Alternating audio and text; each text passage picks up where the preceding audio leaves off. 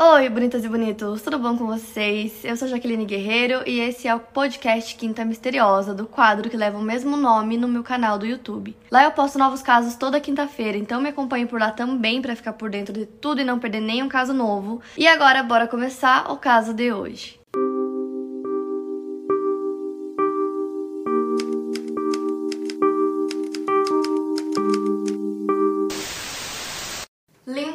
O'Keefe nasceu em 24 de maio de 1962 em Newport Beach, em uma cidade litorânea em Orange County, Califórnia. Filha do meio de Richard e Barbara, ela tinha uma irmã mais velha chamada Cindy, que tinha 8 anos a mais que ela, e uma irmã mais nova chamada Diana, que era um ano e meio mais nova que ela. A irmã mais velha dela já trabalhava e ela tinha um emprego em uma lavanderia e as duas eram muito próximas. Ela morava na Avenida das Orquídeas, em uma casa pequena, na qual ela viveu com sua família a maior parte de sua vida. Além de seus amigos, cresceram na cidade litorânea chamada Corona del Mar. Os amigos relatam que essa cidade era simplesmente uma utopia perfeita, que você podia pular na sua bicicleta e passear pela cidade com liberdade, só deixando o dia passar. Eles descrevem a Linda como sendo uma garota tímida, quieta, muito gentil e doce. A Linda era muito próxima do seu pai, ele trabalhava como maquinista, e quando ele saía para trabalhar em seus projetos, a Linda ia com ele. A Cindy, né, a irmã mais velha, diz que os dois tinham um vínculo muito forte e muito real, que eles adoravam passar tempo juntos. Já a mãe dela, Bárbara, era artista e ela trabalhava como costureira. Inclusive, ela costurou a maioria das roupas das filhas, né, das três meninas. E a Cindy disse que ela era uma costureira muito talentosa. A Linda era escoteira e ela amava a natureza, então é, a Cindy conta que ela tem muitas memórias incríveis das viagens que eles faziam em família, que era sempre ao ar livre. Ela conta que eles gostavam de passar as férias em Redwood, eles acampavam sempre perto de um riacho.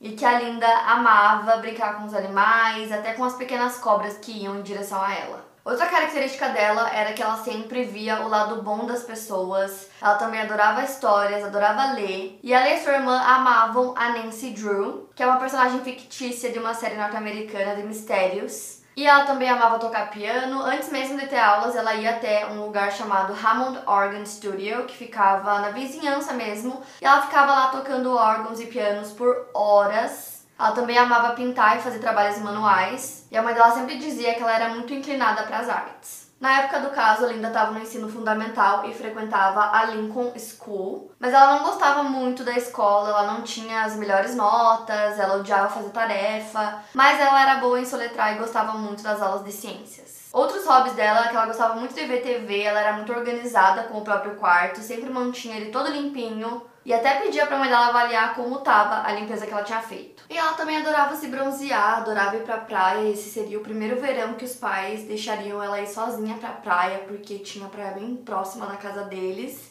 E alguns meses antes do caso acontecer, ela perdeu um dos seus gatos e ela ainda ficou muito triste, ela ficou extremamente chateada, ela sentia muita falta do gato, chorava muito. E a mãe dela falava que ela era realmente uma criança muito sensível, que ela chorava com muita facilidade. No dia 6 de julho de 1973, a Linda tinha 11 anos de idade. E ela acordou para ir para a escola, ela saiu de casa mais ou menos 8 horas da manhã, e normalmente ela ia para a escola de bicicleta. Mas nesse dia tava, era uma sexta-feira e tava um pouco mais frio que o normal. Então tava mais ou menos 22 graus e aí um professor dela, o professor de piano dela inclusive, é, passou na frente da casa dela deu uma carona pra ela e levou ela pra escola. Então ela não foi de bicicleta nesse dia. Nesse dia, a Linda teria quatro aulas e aí ela não tinha comido nada ainda, então no segundo intervalo ela decidiu ir rapidinho no Richards Market, que era um mercadinho bem próximo da escola, então no intervalo dela dava tempo de ir lá comprar alguma coisa e voltar pra aula. Então ela foi até lá e comprou um pacote de chicletes. E aí as aulas acabaram e a Linda tava muito animada pro final de semana, né? Era sexta-feira, então ela queria muito ir pra casa logo pra decidir o que ela ia fazer no restante do dia, no final de semana. Então ela decidiu ligar pra mãe dela pra pedir pra mãe dela buscar ela na escola. Porque, como eu falei pra vocês, ela normalmente ia de bicicleta. O caminho da escola até a casa dela era curto. Mas como ela não tinha ido de bicicleta naquele dia porque ela foi de carona com o professor de piano, ela ligou pra mãe dela para pedir que a mãe dela fosse buscar ela, mesmo sendo pertinho, ela não queria ir andando. Então ela chegou na secretaria da escola para fazer a ligação.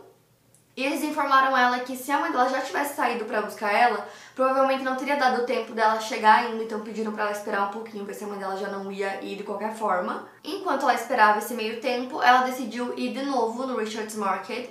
E aí ela foi e uma coleguinha dela chamada Brenda disse que lembra de ter visto ela indo nesse mercadinho, porque elas saíram da escola no mesmo momento. E ela se lembra também de ter visto uma van turquesa que tava andando assim bem devagar e parou do lado é, da Linda algumas vezes enquanto ela tava indo pro mercadinho. E aí ela foi pro mercadinho, voltou pra escola. Então agora ela podia ligar pra mãe dela. Ela liga e pede pra mãe dela buscar ela na escola. E a mãe dela responde que ela não consegue ir naquele momento porque ela tá trabalhando muito, tem muita coisa para fazer. E pede pra ela ir andando, já que a distância era bem curta. Então a Linda fica muito chateada, ela começa a chorar, ela fica bem triste, e aí nisso uma outra amiga dela que tava ali também é, viu ela saindo ali da secretaria, chorando. E essa colega dela se chamava Lisa e ela viu é, esse momento porque ela tava ali junto. Então as duas saem da escola juntas, mas aí elas seguem em direções opostas. Então ela sai da escola e decide que ela não vai para casa naquele momento, então ela senta em uma esquina, que era tipo um cruzamento entre duas ruas. E ela fica sentada ali é, sozinha. Por volta da 1h15 da tarde, menos de uma hora desde que a Linda tinha ligado pra mãe dela para pedir que ela fosse buscar ela na escola, ela foi vista nessa mesma esquina é, por uma mãe que estava passando por ali com sua filha e ela viu a Linda ali na esquina conversando com um homem que tinha parado uma van turquesa ali do lado dela e essa foi a última vez que ela foi vista. Então o tempo foi passando e a mãe da Linda não ficou muito preocupada naquele primeiro momento, porque era comum que ela demorasse um pouco para chegar em casa às vezes, porque ela ficava na casa de alguma amiga ou brincando pelo bairro com os amiguinhos da escola. Então a mãe dela tava esperando, né, que ela chegasse em casa. E aí já tava dando três horas que ela já deveria ter chegado. Então aí ela começou a se preocupar. Então ela começa a ligar para casa de todos os amigos da Linda, para todas as crianças do bairro perguntando se a Linda tava na casa de um deles, e todos eles respondem que não e que a última vez que eles viram ela foi na escola. Então, o pai da Linda chega em casa e nisso a preocupação já tá muito maior, eles decidem sair procurar por ela, eles tinham dois carros. Então, o pai dela pega um carro e sai procurando por ela, e a irmã mais velha dela pega o outro carro e também sai à procura dela. E eles achavam que a Linda estava chateada em algum lugar, sozinha pelo bairro, porque a mãe não tinha ido buscar ela na escola. Então eles procuram por ela em todos os lugares possíveis, lugares que ela frequentava, é, que ela conhecia e ninguém tinha visto ela, ninguém sabia nada. A última coisa que todo mundo sabia é que ela tinha é, ficado na escola, né? Foi a última vez que viram ela. Às 6h42 da tarde, a família decide ligar para a polícia e relatar o desaparecimento da Linda. Imediatamente as buscas começam. Então a polícia começa procurando aos arredores da escola, pelo bairro que ela morava. E nisso a mãe dela estava em casa ligando para todo mundo que ela conhecia. Ela fez mais de 40 ligações atrás da Linda. Tinham vários campos vazios ao sul da rua Pacific View e a leste da rua Marguerite. Então todos os locais foram vasculhados pela polícia, assim como os reservatórios bairros, ruas, todos os lugares. Tinham milhares de pessoas que estavam ajudando nas buscas, tinha até helicóptero vasculhando os canyons e áreas mais. This episode is brought to you by Shopify. Whether you're selling a little or a lot, Shopify helps you do your thing, however you cha-ching. From the launch your online shop stage, all the way to the we just hit a million orders stage. No matter what stage you're in, Shopify's there to help you grow. Sign up for a $1 per month trial period at shopify.com slash special offer, all lowercase. That's shopify.com slash special offer. remotas de Corona del Mar. Enquanto as buscas aconteciam, a família surgiu com uma teoria. Naquele dia, os pais de uma grande amiga da Linda chamada Cat estavam navegando para o Canadá e ela tinha pedido para dormir na casa da Linda, mas a mãe dela não tinha deixado. Então eles começaram a pensar que talvez a Linda e a Kate poderiam ter ido junto na viagem com os pais dela. Então a polícia conseguiu localizar onde ficava o barco dos pais da Kate, mas ele já tinha partido. A família levantou a possibilidade de que talvez ele ainda estivesse junto com eles, como uma forma de fuga, porque ela tinha ficado brava, né? Uma forma de demonstrar que ela estava brava com toda a situação que tinha acontecido mais cedo, porque já tinha acontecido algumas vezes da Linda ficar chateada com alguma situação, alguma coisa que tinha acontecido. Então ela demorava para voltar para casa para demonstrar para os pais toda a insatisfação dela com a situação. Os policiais acabaram avistando um homem próximo do local dos barcos, conversaram com ele e ele afirmou ter visto o barco sair mais cedo naquele dia com seis adultos e nenhuma criança. Os policiais procuraram pela Linda a pé, de carro, helicóptero, utilizaram até jipes nos lugares em que os carros não tinham acesso, mas não encontraram nada. Então, enquanto a investigação estava andando, as buscas estavam acontecendo, uma mulher chamada Janine Pearl é, aparece e pede para falar com o detetive da investigação. E aí ela conta que ela viu a Linda. Então ela foi a testemunha ocular que viu a Linda pela última vez, naquele momento que ela estava na esquina, e ela viu aquela van parada lá com o um homem conversando com ela.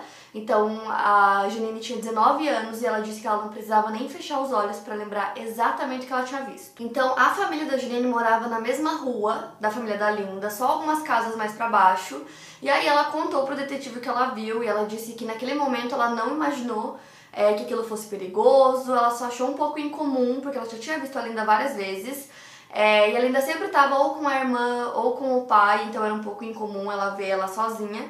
Mas que no momento não parecia que tinha alguma coisa errada acontecendo ali. Ela conta que ela só percebeu que realmente estava acontecendo alguma coisa naquele momento quando ela chegou em casa, naquele mesmo dia do trabalho, e ela viu que tinham vários carros de policiais pela rua, e aí ela perguntou para a irmã dela o que estava acontecendo, e a irmã dela contou que a Linda tinha desaparecido. Então, só aí que ela se ligou que realmente é, aquele momento foi muito importante ela ter visto e reconhecido a Linda. Então, imediatamente ela foi atrás dos detetives para contar para eles o que ela tinha visto. Ela explica que ela não viu nada de errado naquele momento, né? Mas a mãe dela achou a cena um pouco suspeita.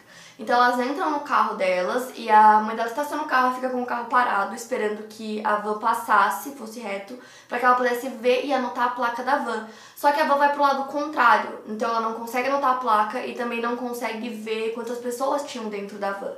E tudo isso estava acontecendo no mesmo dia que ela desapareceu. E aí, até meia-noite, o barco dos pais da Kate, amiga dela, ainda não tinham chegado na Catalina. E eles ainda tinham esperanças que a Linda tivesse entrado no barco e ido com eles, então eles estavam esperando. Eles já tinham avisado as autoridades para que assim que o barco chegasse lá, eles é, fossem para ver se a Linda estava lá ou não. Mas como já era meia-noite, o barco ainda não tinha chegado, eles decidem parar as buscas por ali e eles retornam as buscas às sete e meia da manhã do dia seguinte. Então, na manhã desse dia, que era dia 7 de julho, as buscas se intensificaram. Por volta das 10 horas da manhã, um homem chamado Ron Hill, um arquiteto, estava andando de bicicleta com seu filho de 4 anos em uma trilha conhecida como Back Bay, que ficava a 5 quilômetros da casa da família da Linda. Era um local mais escondido, então, segundo o Ron, as pessoas iam lá para observar a paz que o local transmitia. Então, aparentemente, era um lugar mais tranquilo. Então, ele conta que nessa manhã ele olhou para uma vala a leste de Back Bay Drive e lá ele encontrou o corpo da Linda, que estava aninhado em uma pequena área da trilha. A primeira coisa que ele viu foi a mão dela, ele acreditava que ela estava dormindo, então ele começa a gritar, a chamar por ela, a tentar acordá-la. Quando ele não consegue, imediatamente ele procura por alguém na trilha que tivesse um celular para ligar para a polícia. Então ele começa a andar, né, procurando por alguém que pudesse ajudar, e ele encontra um carro de polícia, e ele relata o que ele acabou de encontrar. Então agora que eles encontraram o corpo da Linda, a busca muda totalmente de rumo e agora eles precisam encontrar o seu assassino. A bolsa da Linda foi encontrada a poucos metros do corpo. A sua mãe tinha feito para ela, em 4 de julho, e para suas irmãs bolsas iguais, e elas eram azuis, vermelhas e brancas com estrelas. Inclusive, a mãe dela sempre costumava é, costurar coisas iguais para as três meninas. Dentro da bolsa foi encontrado uma laranja pela metade, material escolar e de arte, um brinquedo, as roupas íntimas da Linda que estavam manchadas de urina e suas meias. A roupa com urina sugeria que ela sofreu algo terrível e que ela passou por muito medo. Então, como eu falei pra vocês, a busca a partir desse momento mudou o foco. A Cindy, irmã da Linda, relata que ela chegou em casa por volta de uma da tarde daquele dia e que haviam diversos carros de polícia estacionados na rua. Então ela vai até a varanda, o pai dela tá lá chorando de maneira incontrolável. E nesse momento ela descobre que o pai dela tinha acabado de identificar o corpo da irmã dela. Dois dias depois, um morador local foi preso. Segundo o sargento Kurt Depwig, havia um suspeito que se apresentou na delegacia admitindo que havia sequestrado a Linda. Era um homem chamado Peter Wooten e ele tinha acabado de se formar no ensino médio com a irmã é, da Linda, a irmã mais velha dela, a Cindy. E aí ele admitiu, é, disse que ele tinha cometido o crime, então ele foi levado, né, para o interrogatório. Eles fizeram várias perguntas para ele que apenas o culpado saberia é, coisas que não tinham sido divulgadas, que ninguém sabia, e aí interrogaram ele por horas. É, ele ficou lá, na verdade, dois dias, só que não tinha absolutamente nada que ligasse ele ao caso, é, nem ao sequestro e nem à van turquesa que foi vista, então tinha várias coisas que ele nem sabia. É, basicamente, é, ele fez aquilo só para chamar atenção mesmo. É uma coisa que acontece às vezes em alguns casos de alguma pessoa aparecer e dizer que é o culpado só para ganhar um tipo de fama ou notoriedade, alguma coisa assim. Então era mentira, não era ele. E o pai da Linda ficou extremamente bravo com toda essa situação, porque obviamente eles queriam que o culpado fosse pego. E aí esse cara apareceu dizendo que era ele, nem era, e tava todo mundo muito agoniado, né? Porque era tudo muito recente. No mesmo dia que ele foi solto, aconteceu o enterro da Linda, que tava lotado, então tinham muitas pessoas lá, familiares, vários amigos, tanto da Linda quanto das irmãs dela.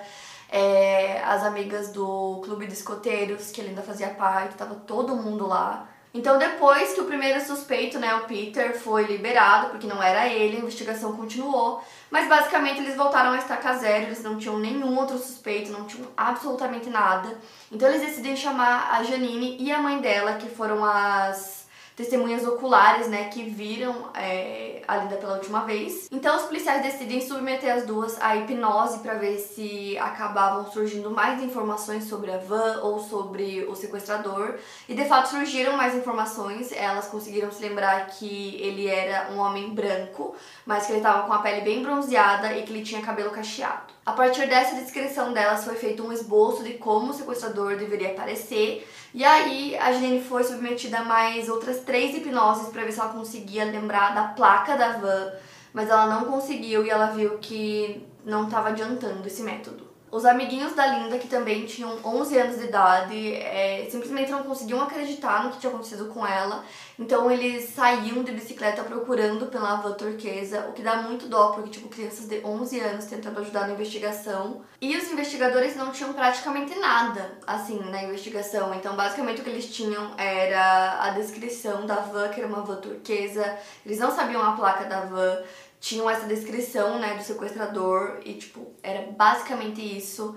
É, na cena do crime não tinha praticamente nenhuma evidência que eles pudessem usar. Tinham só algumas marcas de pneu que eles tiraram fotos, mas eles não tinham nenhum veículo, nenhuma van para comparar com aquelas marcas para ver se era ou não. Então a última esperança que eles tinham era a autópsia que quando chegou revelou que a morte da Linda foi uma morte muito violenta. Ela foi abusada e tinham várias marcas no pescoço dela que indicavam que foram usadas ligaduras é, para causar asfixia. Então essa foi a causa da morte. Haviam arranhões pelo corpo dela que indicavam que ela teria lutado pela sua vida. E a hora da morte da Linda foi entre meia-noite e duas horas da manhã.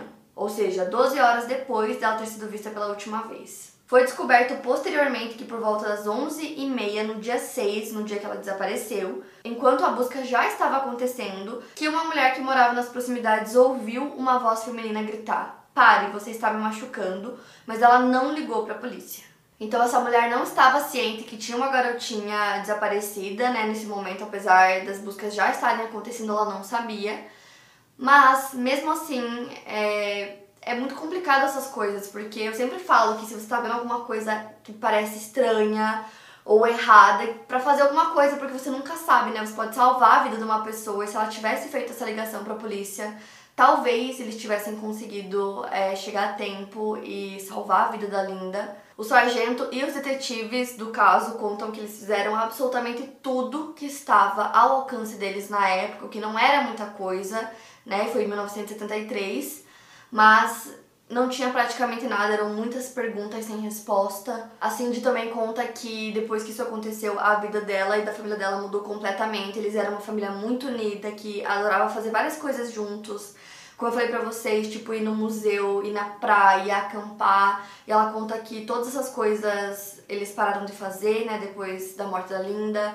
E ela conta que a mãe dela ficou muito, muito mal depois que isso aconteceu, que ela vivia praticamente isolada em casa e que o pai dela só ia pro trabalho e voltava para casa. E era isso. E aquele último telefonema da Linda pra mãe dela foi uma coisa que assombrou muito a família, porque eles ficavam, principalmente a mãe dela, né, que foi quem recebeu o telefonema, porque eles ficavam pensando o que poderia ter acontecido e se ela tivesse ido buscar a filha naquele dia, né, é, as coisas poderiam ter sido diferentes. Mas é um pensamento que praticamente todos os casos é muito difícil, porque não tem como você imaginar que uma coisa ruim, horrível dessas vai acontecer. E aí as poucas pistas que tinham é, pro caso foram todas investigadas, não levaram a nada. Então o caso foi esfriando até que praticamente não tinha mais nada para investigar. Uma coisa que os investigadores fizeram que foi extremamente incrível nesse caso é que eles pegaram dois cotonetes e guardaram material genético encontrado no corpo da Linda. Então, esse material genético foi guardado em freezer durante anos, décadas.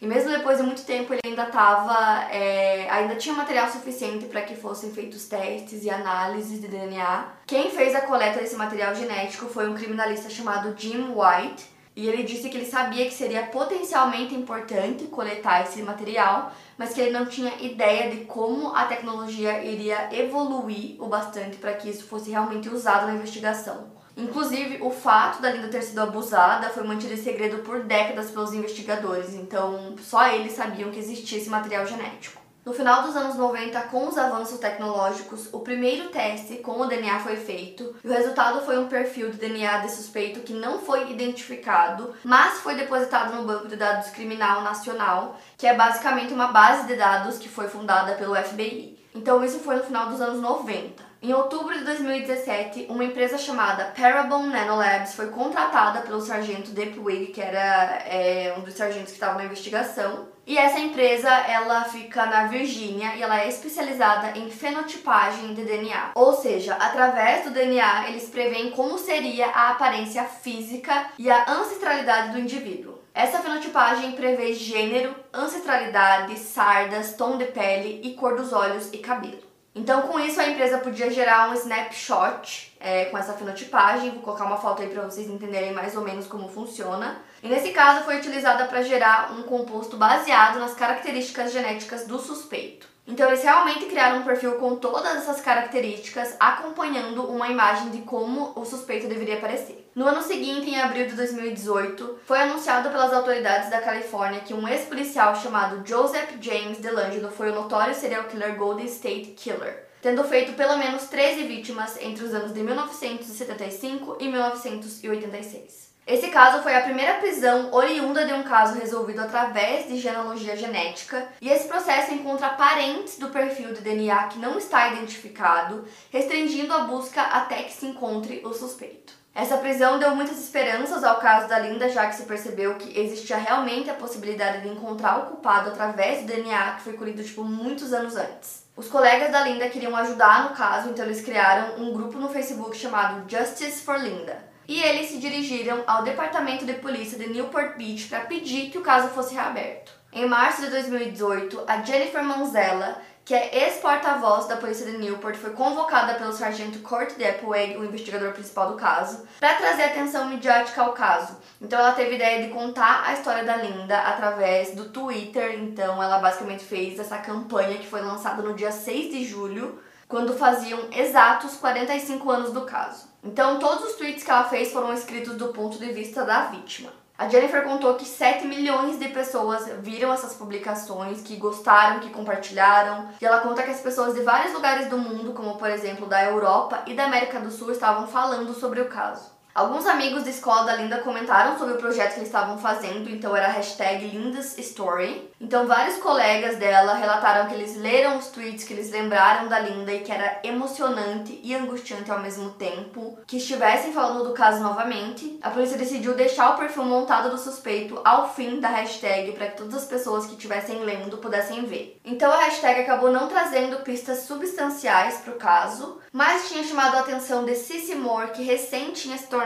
genealogista-chefe daquela mesma empresa que traçou o perfil do suspeito. Cici ajudou os investigadores do caso a utilizar os mesmos métodos que levaram à descoberta do Golden State Killer. Então eles colocaram o perfil do DNA no GetMatch, que é um banco de dados público, para onde as pessoas enviam os seus DNAs de maneira voluntária. Segundo o sargento, isso abriu um caminho para novas pistas e eles começaram a identificar as pessoas que compartilhavam similaridades com o DNA do suspeito. Então, para vocês entenderem como foi realmente muito incrível toda essa parte do DNA, Cici começou a construir a árvore genealógica, então recorrendo a obituários, registros públicos, mídias sociais, artigos de jornal, para que conseguisse compor, né, é, toda essa família e encontrar quem era o culpado. Porém, ela estava com muita dificuldade de conseguir encontrar os DNAs mais próximos ao do suspeito, o que acabou esfriando um pouco essa parte da investigação.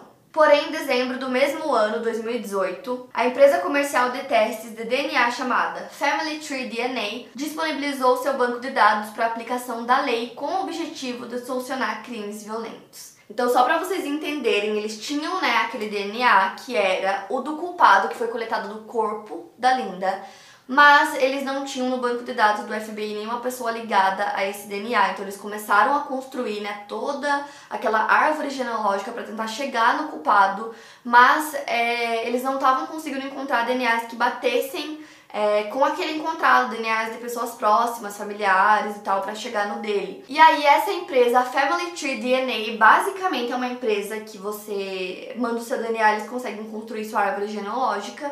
Então, eles tinham dado de muitas pessoas que tinham feito isso e eles mandaram para a polícia. Então, agora eles tinham um banco de DNA muito maior. Então, o sargento recebe uma ligação de um dos diretores do alto escalão da empresa dizendo que ele acredita que eles encontraram o suspeito. Mas nisso, é, quando ele recebeu a ligação, ele acreditava que poderia ser é, um dos parentes, um tio, um irmão, né? Mas não, não era nenhum parente próximo, era do próprio suspeito. Em janeiro de 2019, o perfil era a combinação perfeita com o perfil de DNA de um homem chamado James Alan New. James havia colocado o seu DNA no site de maneira voluntária porque ele estava pesquisando a sua própria genealogia e tinha uma árvore genealógica pública online. Quando isso aconteceu, ele já tinha 72 anos, era um homem casado, pai, já era avô e estava morando em Monument, no Colorado. Antes de realizar a prisão, a polícia de Newport Beach precisava garantir que o caso fosse levado ao tribunal. Segundo o vice-procurador distrital sênior do condado de Orange, Eric Escabrough, para casos arquivados, avançar com o processo é algo muito difícil, mas ter o DNA era extremamente importante. Mas, segundo ele, isso era apenas o começo. O sargento disse que eles precisavam conectar o James à área de Newport Beach, que foi onde o caso aconteceu, e além disso, eles precisavam de uma amostra fresca do DNA dele para fazer as comparações dos materiais genéticos. Então, ele mandou o detetive Mike Fletcher para o Colorado em janeiro de 2019. Então, o Fletcher foi com uma equipe para fazer uma vigilância na casa do James. Ele morava em uma espécie de estrada rural, que segundo Fletcher era muito difícil de vigiar, e o James sempre apagava os cigarros e colocava no bolso, impossibilitando que os detetives usassem esses cigarros para retirar amostras de DNA. O Fletcher descobriu que existia uma multa muito alta no Colorado para quem jogasse cigarros na rua, mas o James acabou jogando um cigarro em algum momento na rua e aí eles conseguiram pegar esse cigarro. Depois eles enviaram para o laboratório criminal de Orange County e o resultado foi uma correspondência direta, ou seja, 100% era ele. Ao mesmo tempo, os investigadores já estavam desenvolvendo o perfil criminoso do suspeito. Seu histórico criminal envolvia pequenos delitos e crimes graves como violência e abusos. No final de 1966, o James acabou sendo preso por ter sido flagrado com uma menor idade em seu carro. O sargento disse que isso confirma que a Linda não foi a primeira vítima. Essa menina também foi pega por ele em Newport Beach. Entretanto, Newport Beach não era o único local em que o James agia. A polícia encontrou outras suspeitas de abuso contra crianças em cinco outras jurisdições. O seu alvo principal eram crianças entre 7 e 13 anos, e sempre meninas ele conseguia ganhar a confiança delas rapidamente. Quando a Linda foi sequestrada, o James não morava em Newport Beach, e sim em Orange County, que fica a pouco menos de meia hora de carro do local onde a Linda foi sequestrada. E essa parte do caso eu já acho muito estranha porque eles descobriram que o verdadeiro nome do James era James Albert Layton. Logo depois da morte da Linda, cerca de dois meses depois, ele foi para a Flórida e lá ele começou a utilizar o seu novo nome, que era James Alan New. A polícia foi até a casa dele no Colorado com um mandado de prisão em mãos. O detetive Mike Fletcher descreveu o comportamento do James nesse momento como controlado, calmo e frio. Ele foi levado ao escritório do xerife do condado de El Paso, que fica em Colorado Springs. Segundo Fletcher, ele começou a falar durante o caminho e a conversa começou falando sobre outras crianças que tinham sido molestadas por ele, ele acabou se abrindo sobre isso, justificando que ele estava bêbado, mas admitindo. Quando o assunto chegou na Linda, ele mudou totalmente a postura, negando conhecê-la ou se lembrar dela. Ele é levado, né, pro interrogatório. Ao todo foram três horas de interrogatório e eles fizeram várias perguntas para ele. Ele sempre negava ter pegado qualquer criança na beira da estrada e tudo que eles falavam sobre o caso Linda, ele negava, tipo, absolutamente tudo. Então, depois de um tempo, ele negando, eles resolvem confrontar ele, né, dizendo que eles têm a prova, que é o DNA, que é uma prova assim Contra DNA não tem, não tem como, é 100%. E mesmo com o DNA, ele continuou negando, dizendo que não era ele. Então, os investigadores deixam ele sozinho é, na sala de interrogatório. Tinha uma câmera filmando, ele provavelmente não sabia. E aí tem uma foto da Linda na mesa. Então, ele pega essa foto é, e ele faz um pedido de desculpas meio distorcido. Ele fala, I'm sorry, baby, but it wasn't me. Que em tradução seria, desculpa, bebê, mas não fui eu. Quando os policiais voltaram para a sala para conversar com ele, mais uma vez eles questionaram sobre o DNA e ele continuou negando, dizendo que ele não ia assumir um crime que ele não fez mas, como eu falei pra vocês, contra DNA, tipo assim, é uma prova irrefutável. Eles tinham certeza absoluta. Então ele foi preso pelo crime. A primeira pessoa que ficou sabendo da prisão foi a irmã da Linda, Cindy. Então o sargento ligou para ela, que foi o mesmo sargento que investigou o caso desde o início.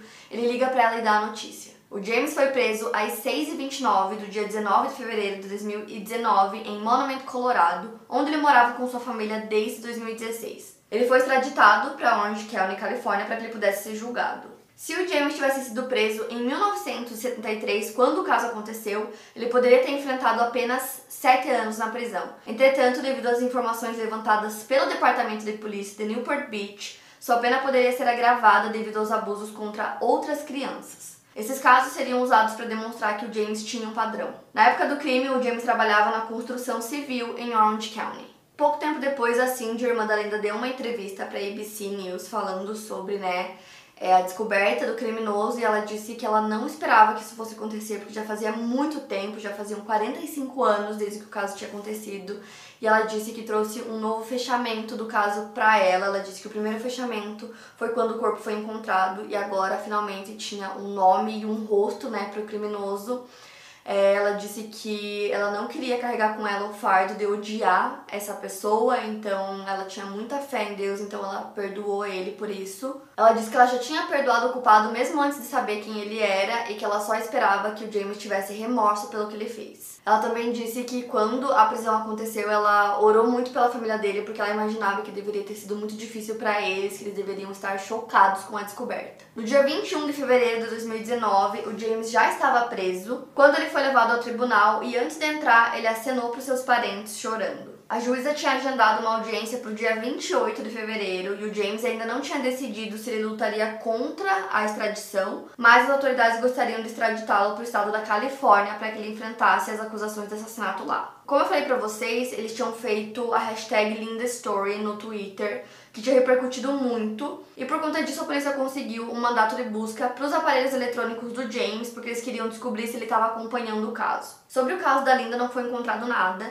mas eles encontraram uma grande quantidade de evidências relacionadas à pornografia infantil. O promotor de Orange County conseguiu combinar o caso de Linda com outras duas acusações feitas contra o James. Ele teria abusado de duas meninas entre 1995 e 2002 em Riverside County, Califórnia. Caso James fosse condenado pelos três crimes, ele receberia prisão perpétua. A família dele nunca se declarou publicamente sobre as acusações contra ele, e a sua acusação ocorreu no Tribunal Superior no Condado de Orange, e ele se declarou inocente de todas as acusações. A Jennifer Manzella, que foi quem escreveu toda aquela história né, da Linda no Twitter, e ela escreveu da perspectiva da Linda, né, como se ela estivesse contando. Ela conta que isso foi muito importante porque ela pôde dar à Linda uma oportunidade de falar novamente, né, contar sua história. Ao total foram 68 tweets relatando toda a história do ponto de vista da vítima.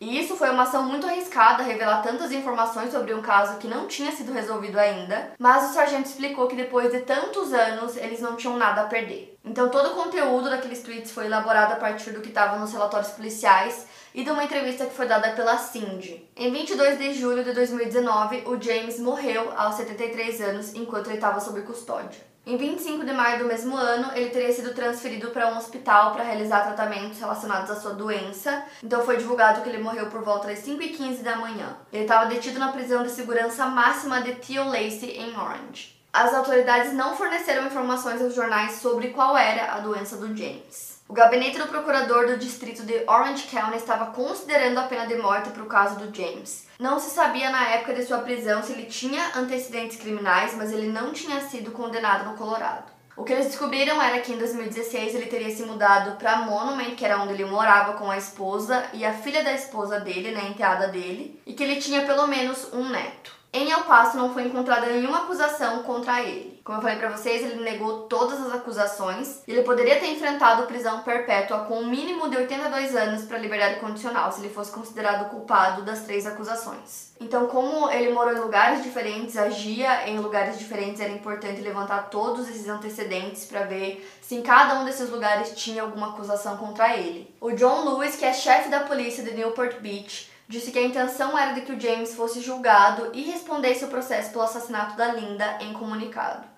Além disso, ele fala que a história do caso tocou o coração da comunidade e que ao longo dos anos foram incansáveis os esforços para que eles conseguissem trazer um fechamento desse caso para a família, para os amigos e para os entes queridos da criança. O Todd Spitzer, que é o promotor distrital da OC, disse que o fato do suspeito ter morrido privou a satisfação dos policiais em finalmente terem o culpado do caso e também roubou da família a chance de justiça pela qual eles tanto esperavam. A mãe da Linda Bárbara faleceu em 2005, já o pai dela faleceu em 2008, sem nunca sentir aquela sensação de fechamento e paz. O caso da Linda foi oficialmente encerrado depois da morte do James. O caso também apareceu no programa 48 Hours, onde a correspondente Tracy Smith entrevistou várias pessoas envolvidas no caso. Esse episódio foi ao ar em 16 de outubro desse ano. Então, assim, eu queria muito trazer esse caso para vocês, para mostrar toda essa parte do DNA de um caso, tipo, muito antigo e que ficou lá, né, congelado por todos aqueles anos, apenas dois cotonetes com é, o DNA do culpado e que depois de tantos anos foi descoberto que era ele mesmo, só não deu tempo da condenação acontecer, né, porque ele acabou falecendo. Então, é, ao mesmo tempo que a família não conseguiu ter aquele senso de justiça, tipo, ele foi condenado como culpado, agora vai ser preso, vai ter que passar os últimos, né, dias da sua vida na cadeia. Isso não aconteceu porque ele morreu antes, mas pelo menos foi descoberto, então não ficou um caso não solucionado, porque era ele, né? O DNA tava lá, tipo, batia 100%. Então, mesmo depois de tantos anos, eles conseguiram solucionar. E era a única coisa que eles tinham. Eles não tinham nenhuma outra evidência é, na cena do crime era só isso, porque a van nunca foi encontrada. É, se não fosse esse cotonete com o DNA, provavelmente não conseguiriam ligar ele ao James, que já estava com outro nome, morando em outro lugar, e que na época também nem morava lá, só trabalhava lá, onde aconteceu o caso. Então é muito doido como é, as evidências são extremamente importantes em cada caso, porque depois de muitos anos eles podem encontrar o suspeito e podem conseguir justiça. Então eu sei que vocês amam casos assim que tem muito é, muita investigação, DNA e toda, toda essa coisa, né, que no fim consegue encontrar o suspeito de formas assim que não dava nem para imaginar. Para mais casos, siga o meu podcast. Lembrando que os casos novos saem primeiro lá no meu canal do YouTube. Obrigada por ouvir e até o próximo caso.